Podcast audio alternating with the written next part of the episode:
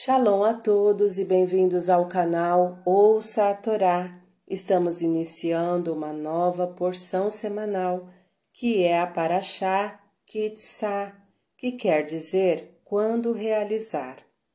Essa Paraxá inicia no capítulo 30 do livro Shemot, versículo 11, e vai até o capítulo 34, versículo 35.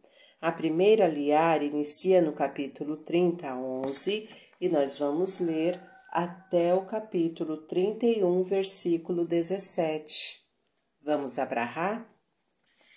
Baruch atah Adonai Eloheinu melech haolam, asher barabanu mikol hamim, venatan lanu et toratu, Baruch atah Adonai noten hatorá. Amém. Bendito sejas tu, eterno, nosso Deus, Rei do Universo, que nos escolheste dentre todos os povos e nos deste a tua Torá.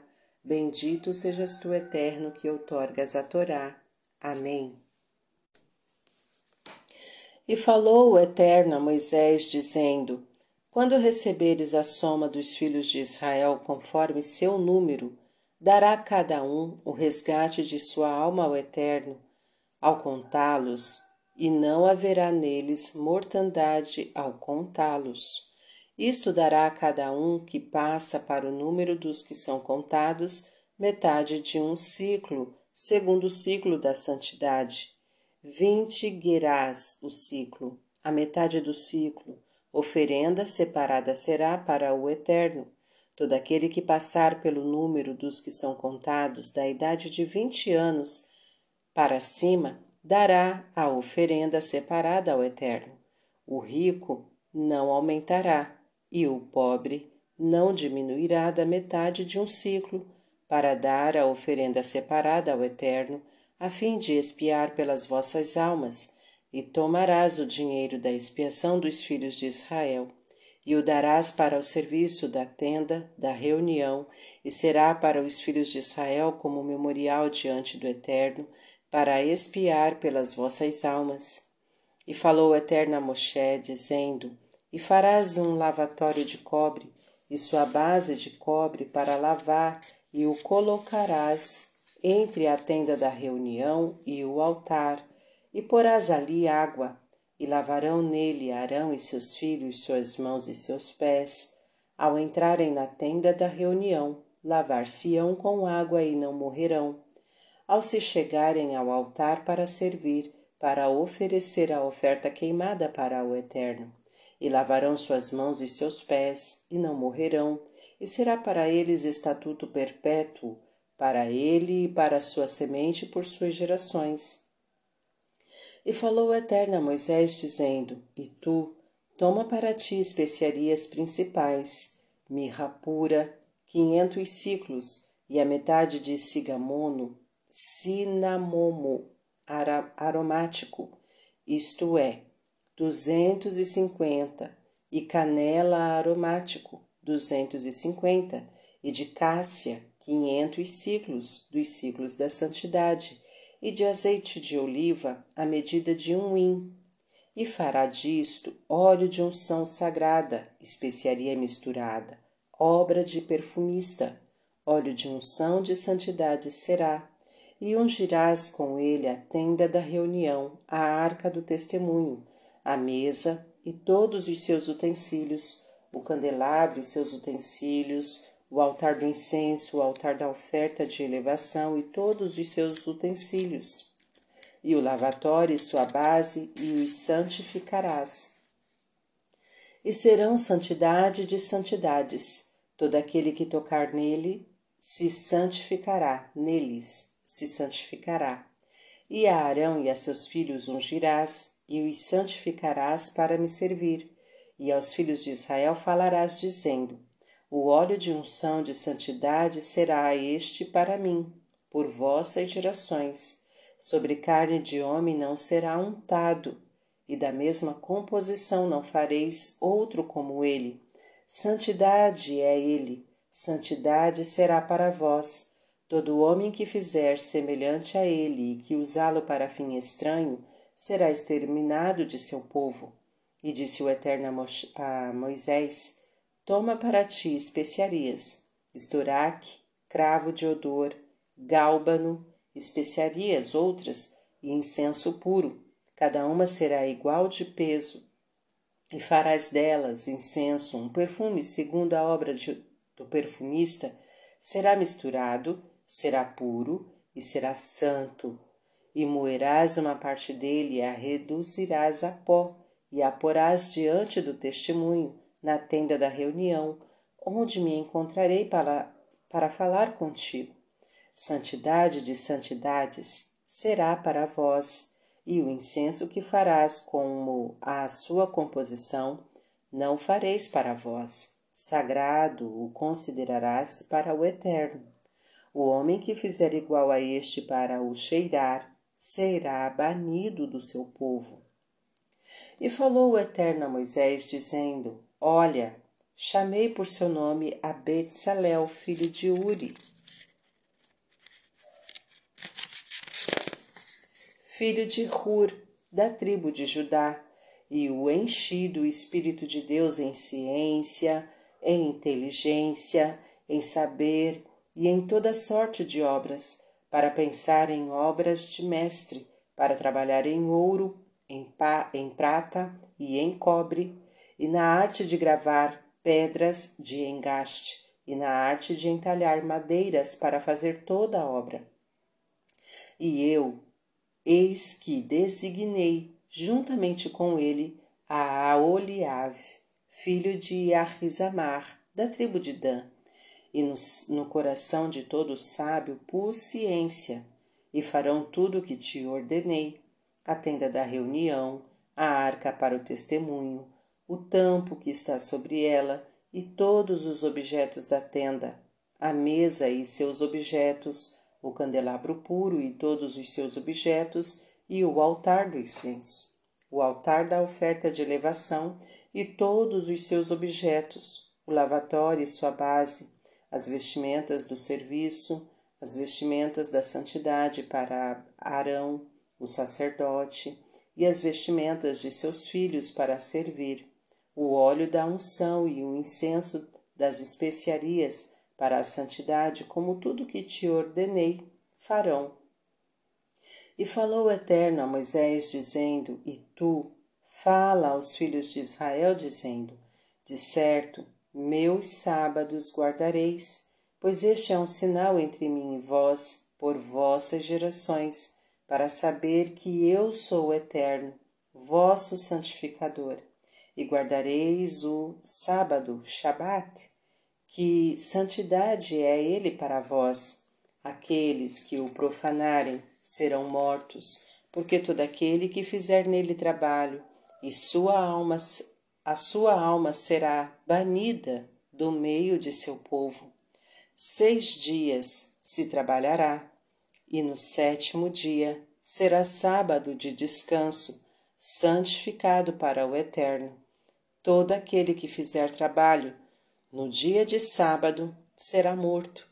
E guardarão os filhos de Israel o sábado para fazer do sábado por suas gerações uma aliança perpétua entre mim e os, e os filhos de Israel. Um sinal é ele para sempre que em seis dias o Eterno fez os céus e a terra, e no sétimo dia folgou e descansou. Amém. Baruch atah Adonai Eloheinu melech haolam, asher natan lanu Torah temet, v'chayeu lo natah betorreino. Baruch atah Adonai noten hatorá. Amém. Bendito sejas tu, Eterno, nosso Deus, Rei do universo, que nos deste a Torá da verdade e com ela a vida eterna plantaste em nós. Bendito sejas tu, Eterno, que outorgas a Torá. Amém. Vamos agora aos comentários desta primeira aliá, começando pelo versículo 12. E não haverá neles mortandade ao contá-los. Deus ordenou não contar as pessoas por si próprias, por causa do mal olhado, Ain Hará, e que não houvesse mortandade nelas. Os israelitas foram atacados de peste e morreram setenta mil homens, conforme 2 Samuel 24,15, depois de terem sido contados pelo rei Davi. O rei Saul os contou com cordeirinhos. 1 Samuel 15, 4. Versículo 13. Metade de um ciclo. As moedas de prata, meio shekel, que cada um pagava, inclusive os sacerdotes, a fim de serem contados, serviam para os gastos da reparação do templo e para os sacrifícios, para o perdão do povo.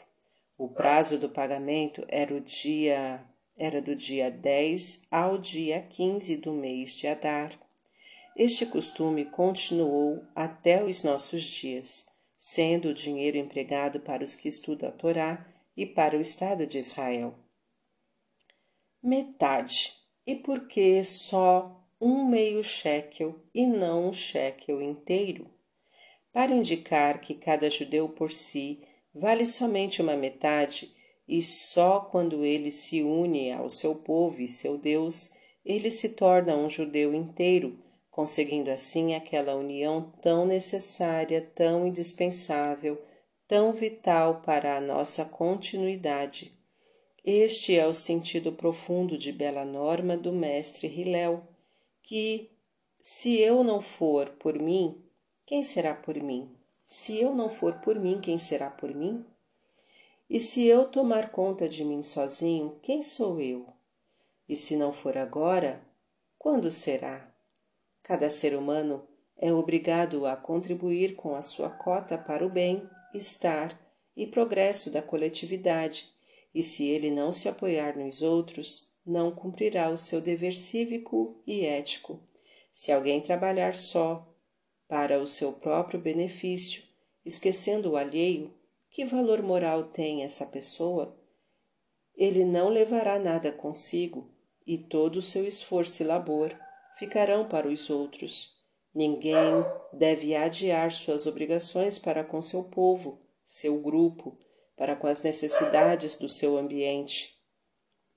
Ninguém deve dizer mais tarde farei, mais tarde me explicarei, pois talvez já não tenha tempo. O dia que passou não voltará mais, e o dia que alguém perdeu em dar algo de si não recuperará.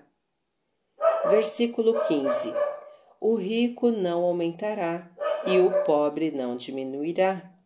O rico não dará mais e o pobre não dará menos, para demonstrar que perante o Eterno todos são iguais e para evitar discussões e brigas que só causam desarmonia. A respeito do Corban Tamid, o sacrifício perpétuo que era custeado com o dinheiro do Shekalim, dizem os decisores. O indivíduo só não pode arcar com as despesas deste sacrifício pois trata-se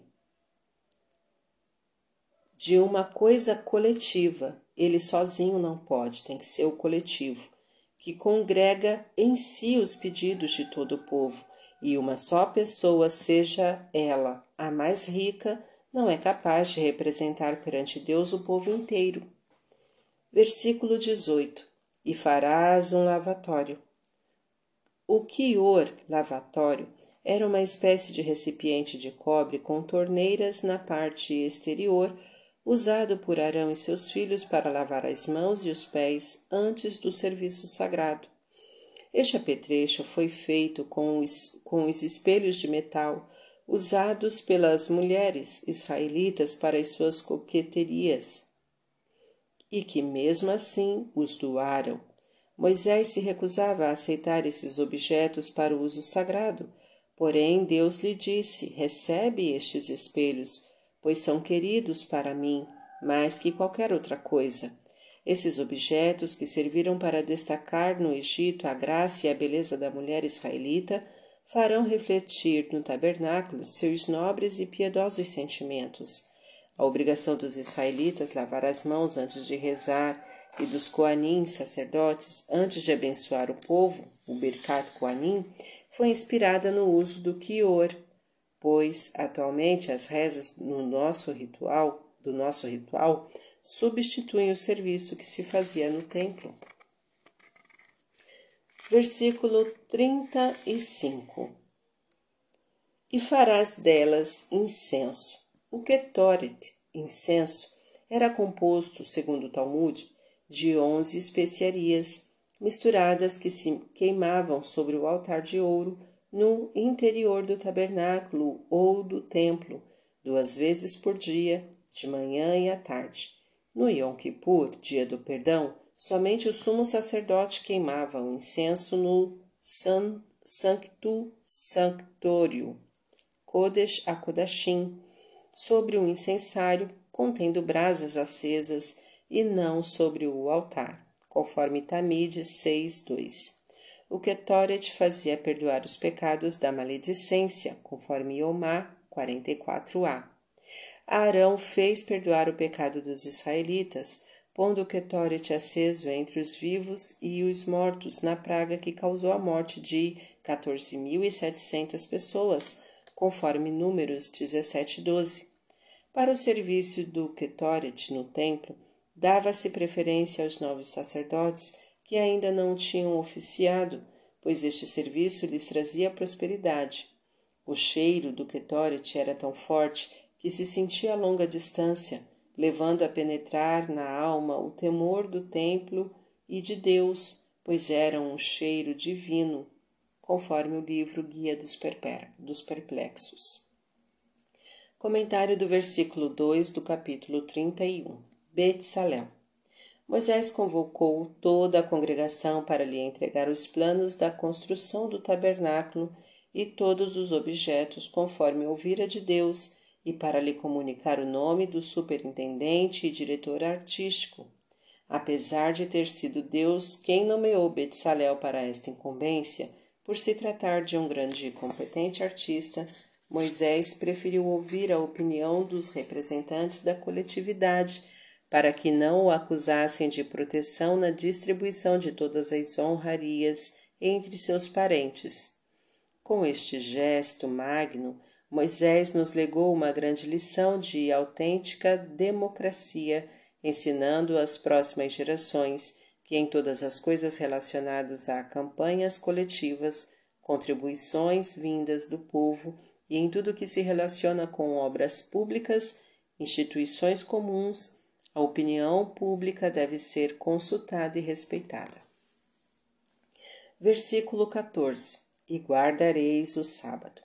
A santificação do dia de Shabat é uma lei propriamente do povo israelita, pela qual ele leva uma responsabilidade particular, pois este é um sinal entre mim e vós por vossas gerações, conforme o versículo 13 uma lei de confiança e de amor que Deus nos concedeu com a sua graça íntima, santificando o sábado, a sétima parte de sua vida semanal, o israelita proclama Deus como Criador e reconhece a sua obra.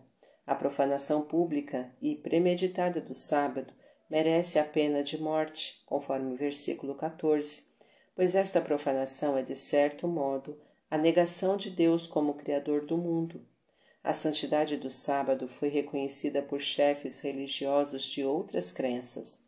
Martinho Lutério escreve: A natureza exige que as pessoas e os animais descansem um dia por semana, porém aquele que deseja fazer este dia, deste dia de repouso uma lei positiva, uma obra de Deus, deve adotar o sábado e não o domingo, pois o sábado é que foi determinado aos israelitas e não o domingo conforme Luther, tomo 3, 643.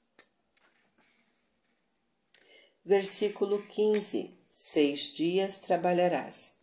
Em vez de começar logo com as instruções relativas à construção do tabernáculo, Moisés proclama: Seis dias se trabalhará, e no sétimo dia será sábado de descanso, santificado para o Eterno.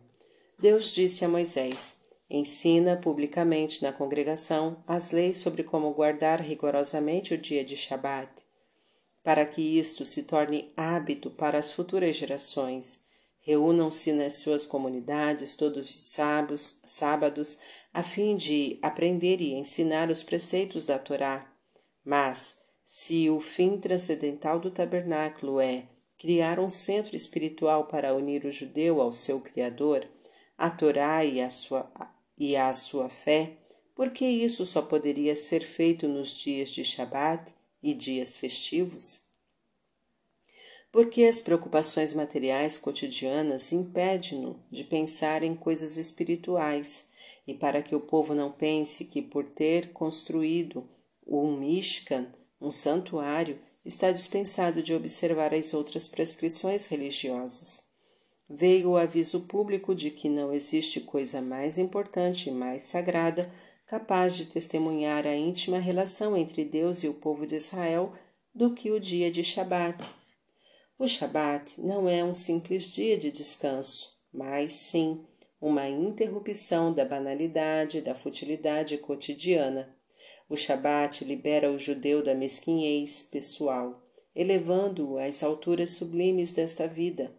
Os mestres ensinam que o dia de descanso sabático foi estabelecido por Moisés ainda durante os anos da escravidão judaica no Egito, argumentando que quando Moisés notou que os filhos de Israel não quiseram ouvi-lo por causa da angústia do espírito e pela dura servidão, compreendeu que essa letargia devia ser atribuída também ao cansaço físico e introduziu o dia de Shabat, a motivação formal para pedir do rei um dia de descanso foi para que os escravos judeus possam render mais trabalho, mas no seu íntimo ele quis proporcionar aos seus infelizes e torturados irmãos um dia por semana de descanso para poder convocá-los, congregá-los para lhes expor a ideia da redenção que não tardaria para despertar neles o ânimo do movimento libertador.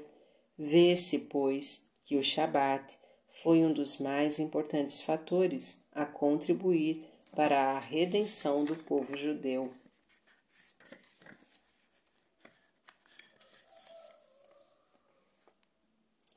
Fim dos comentários. Tá gostando do conteúdo do canal? Então curta, comenta, compartilha. Se você ainda não é inscrito, se inscreve, ativa o sininho e fique por dentro de todas as novidades. Shalom a todos!